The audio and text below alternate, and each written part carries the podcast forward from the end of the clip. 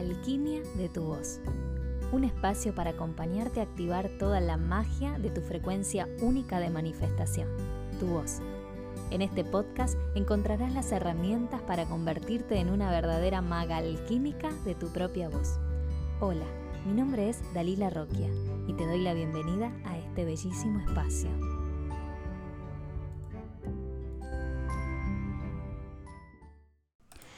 Muy, muy bienvenido, muy bienvenida a este nuevo episodio. Eh, sé que estuve un poco perdida en cuestiones de podcast, pero bueno, les cuento que estuve trabajando muchísimo sobre el taller eh, que estuve dando todo este año, un ciclo de talleres en donde fuimos eh, trabajando de forma online y en vivo, junto con herramientas de bio, neuroemoción y biodescodificación.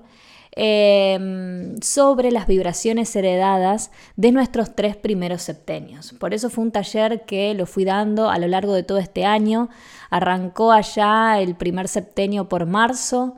Di unos dos o tres ciclos de primer septenio, después ya pasé al segundo septenio, por allá en eh, julio, agosto, y eh, les cuento que el domingo pasado, el domingo 3, eh, perdón, el domingo 2 de octubre eh, cerramos este ciclo con 16 personas que han culminado eh, estos, estos talleres, entendiendo un poco eh, cómo, cómo, se va moviendo la energía de nuestra voz a través de nuestros tres primeros septenios. Es un tema que hablo muchísimo en eh, en mis podcasts, en mis contenidos de Instagram. Si no aún no conoces mi página de Instagram, te invito a que me sigas en arroba soy Dalila eh, y ahí vas a encontrar también mucho contenido sobre eh, lo que es mi misión y mi propósito en las voces, que fundamentalmente es resignificar, reprogramar, purificar la frecuencia, nuestra frecuencia única de manifestación, que es nuestra voz, de todas esas vibraciones heredadas, llamémosle paradigmas, creencias, conversaciones, bloqueos, abusos, que eh, se han instaurado de nuestros 0 a 21 años. Hoy en el podcast eh, de esta oportunidad quiero eh, focalizarme en el segundo septenio. Una etapa muy, muy importante para un niño o una niña eh, que entra ¿sí? en la edad de los 7 a los 14 años. ¿sí? Ese es el periodo en donde nosotros estamos transitando nuestro segundo septenio. Un septenio que tiene un evento puntual em, que que a todos los niños y niñas nos, eh, un poco nos trauma. Depende, ¿no? Depende, pero es como una situación que nos sucede, eh, sobre todo ya cuando estamos iniciando la edad escolar, em, y es el cambio de dientes. Y fíjense cómo el cambio de dientes eh, no solo genera a veces esas burlas, de hablas con la Z o estás silbando, largando el aire por, por las ventanas que se te abrieron, bueno, no sé, según el país y eh, los, las bromas que, que, a lo mejor habrás escuchado, si no es con, contigo, con algún sobrino, hermano, eh, primo, bueno. Pero más allá de que eh, hay veces que dentro de lo que para un niño es la pérdida de los dientes puede venir aparejado una, un chiste o algo que él recuerde sobre el tema de hablar o de cómo eh, que al reírse se le reían porque tenían las ventanas abiertas, bueno, bla, bla, bla, bla. Este evento es muy importante porque este cambio físico conlleva una orden, ¿sí? En donde nuestro cuerpo físico le está avisando a nuestra alma que debe cambiar su energía puesta en los órganos, como se daba en el primer septenio, toda nuestra alma está focalizada en nuestros órganos más que nada vitales, ¿no? Estos que nos están acompañando a crecer, ¿sí? El cambio de dientes genera una orden, ¿sí? A nuestra alma para avisarle que estos niños y niñas están preparados para que esa alma vaya al sistema rítmico. Y el sistema rítmico es los pulmones y el corazón. Por eso en esta etapa del segundo septenio, los niños eh, y las niñas necesitan de alguna manera tener actividades, horarios, Em, que se coma siempre a una misma hora, que se acuesten siempre a una misma hora. Los ritmos, ¿sí? Los ritmos. Y la mirada de estos niños y niñas va a estar muy puesta a una figura que es tremendamente importante en este segundo septenio y es la figura de los padres. Entonces te quiero regalar una pregunta. ¿Qué ritmos llevaba tu papá a tus 7 a 14 años. ¿Cómo tu papá se movía a través de su vida, de sus días? ¿Estaba presente? ¿Estaba ausente? Es una pregunta bastante mm, reveladora porque muchas veces Hoy hemos adoptado esos ritmos, ¿sí? Eh, si papá, por ejemplo, no estaba tan frecuente, eh, no era tan frecuente en casa, nosotros puede ser que no eh, no podamos quedarnos tanto tiempo encerrados en casa, necesitamos siempre salir, o también lo podemos ver reflejado en las parejas, amistades, en donde siempre vemos que no están o se van o nunca están en casa. Bueno, importante, un datito, ¿sí? Como para que empiecen a ver cómo estos septenios, cómo esto que eh, siendo niños nosotros empezamos a observar y a eh, imitar, ¿no? Pero puntualmente, para no irnos tan tanto, puntualmente esta etapa de nuestra vida que va de los 7 a los 14 años, cobra muchísima importancia la figura de papá. O sea, es el padre el que comienza a inculcar, más allá que no es solo el padre, sino ya todo este sistema familiar, comienzan a inculcar qué pensar y qué creer, ¿sí? Eh, y ya vamos de alguna manera adquiriendo los patrones de conducta a largo plazo. ¿sí? Es aquí en donde ya nosotros vamos adquiriendo conductas. Y ahora, ¿dónde se ven hoy reflejadas esas conductas? ¿Dónde hoy yo puedo ver, o más que ver, escuchar esas conductas? Y esas conductas, muchas de esas conductas a largo plazo, hoy las podemos escuchar en nuestra voz, ¿sí? No solo en las conductas, en las conductas sonoras, sino también en las conductas de cómo hablo, qué digo, ¿sí? Eh, si tengo mucho, si repito muchas frases que tienen que ver más con un otro que conmigo, ¿sí? El otro día me pasó de que regañé a mi gata y le dije, em, ¿qué más querés? ¿Qué más me vas a pedir? ¿Qué más me vas a pedir ahora? Y en un momento quedé como congelada frente al, regaño y dije, esto no es mío, ¿de dónde escuché esto? O más que esto no es mío, ¿dónde lo escuché? Bueno, y era un regaño bastante común de mi padre, ¿no? Entonces, hija, ¿de qué me vas a pedir? ¿Qué vas a pedir ahora? Entonces muchas veces en nuestro lenguaje, en donde salen ¿sí? a la luz estas vibraciones heredadas que tienen que ver con conductas aprendidas, con cosas que fuimos escuchando. ¿sí? Lo más asombroso también e importante en este septenio es que nuestra voz, perdón, no es la voz, sino la energía de nuestra voz, eh, va a estar alojada ¿sí? En el segundo chakra, ¿no? Que es el chakra de la, eh, el chakra sexual eh, o eh, el chakra sacro, ¿sí? Como, y aparte como niños y niñas, le empezamos a abrir las puertas al mundo, ¿no? Y comenzamos a interactuar, gracias a, la energía de este chakra, ¿no?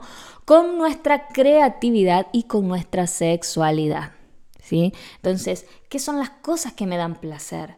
qué cosas me apasionan. ¿sí? Nuestra voz comienza a ser un conector poderoso con el entorno eh, para expresar las cosas que nos dan placer y bienestar, como así también para anunciar con total sinceridad las cosas que nos molestan o nos traen inseguridad. También es la etapa cuando el niño y la niña se y le dicen que no debe cuestionar al adulto o que calladito, calladita, ¿sí? Calladita te ves más linda, ¿sí? Y que nuestros compañeros, ¿sí? Se comienzan a burlar de nosotros por cómo hablamos, nos expresamos o porque, eh, qué sé yo, no hablamos y vienen y te dicen, ¿qué pasó? ¿Te comió la lengua el ratón? Entonces nuestra voz empieza a teñir de conductas que acompañan la timidez, la vergüenza, el miedo de no ser aceptados, ¿sí? Comenzamos a sentir el miedo más grande que puede sentir todo ser humano. Y no es el miedo a la muerte, como muchos me traen. Es el miedo al hacer el ridículo, a hacer el ridículo, ¿sí? Y fíjense cómo nosotros traemos esto a nuestra conversación. ¿Quién no dijo una vez, no, no, esperen, yo antes de hacer esto me muero, yo antes de hablar en público me muero, yo antes de hacer el ridículo me muero? O sea, Prefiero morir antes que hacer el ridículo y que eso signifique un desplazamiento, ¿sí? El quedarnos solos y desvalidos. ¿Mm? Y aquí la voz es una gran protagonista porque es la que más nos expone. La voz es lo que más te expone a tu vida. ¿sí? Es como que cuando hablamos o viene una maestra y te dice, vas a hablar en el acto en público y se te viene toda esa catarata de miedo, vergüenza, terror. Bueno, ¿por qué? Porque nos sentimos totalmente expuestos a los ojos del mundo. Y lo, el miedo más grande para nosotros es que nos rechacen. ¿sí? En este septenio eh, nos acompaña a ir generando nuestra propia identidad. ¿sí? Este septenio vamos como armando ¿no? nuestra propia identidad. De a poco, de a poco, ¿sí? Eh, a conectarnos con el arte, la música, la danza, el juego, el disfrute, ¿sí? El placer de disfrutar de la vida sin sentir que estamos perdiendo el tiempo. Miren lo que les digo. Es una etapa en donde el niño disfruta de la vida, de las cosas sencillas como pintar, cantar, bailar, jugar, sin estar sintiendo que yo estoy perdiendo el tiempo. ¿Sí? Somos niñas y niños hablando sin filtros. ¿Sí? Em, y también niños que nos han callado y castigado por esa misma razón. ¿Sí? Es una etapa en donde nuestra voz nos acompaña a conquistar nuestra vida y anhelos. Pero al mismo tiempo nos van enseñando a ser políticamente correctos. Y nuestra voz sigue hablando para sobrevivir y pertenecer. En cambio, de hablar para sobresalir y destacarse. ¿no? Entonces, hay como un juego en donde yo siento placer y gozo de hablar, de no sentir vergüenza por eso, de sentir que esos niños no, que no hablan sin filtro, que no te van a mentir, que dicen lo que sienten. El tema es que después ¿sí? te van como retando y regañando por eso, ¿cómo vas a decir esto? Mira cómo lo mejor callate, no vas a querer cuestionar al adulto. Entonces, ¿qué pasa? Nos van como encasillando y nos van encerrando. Eh, y nos van enseñando a ser políticamente correctos. ¿Qué significa esto? Hablar más de lo que pienso que de lo que siento. Entonces hoy somos seres humanos desconectados de nuestro sentir. Yo ya creo que hice este ejercicio en otro podcast, de si yo en este momento te haría la pregunta de ¿qué sentís? No, no me sabrías responder tan fácil como si yo te preguntara ¿qué estás pensando? ¿Mm? Entonces vos me dirías, sí, estoy pensando que este podcast es interesante, siento que no entiendo nada. Y vos decís, siento que. Y no, no es un sentir eso, es un pensar. ¿sí? El sentir es otra cosa. ¿sí? El sentir nos conecta con las emociones, con los sentimientos.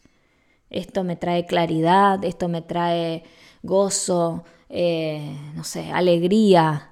¿Cómo me siento? Es un ejercicio que deberíamos ir practicando todos los días para ir conectando con esa voz que eh, esté más conectada con nuestro chakra corazón. Recordemos nuestra garganta como puente, un puente, un puente perdón, entre lo que siento, pienso y veo. Entonces hay que animar a ir conectando más con el sentir. ¿Sí?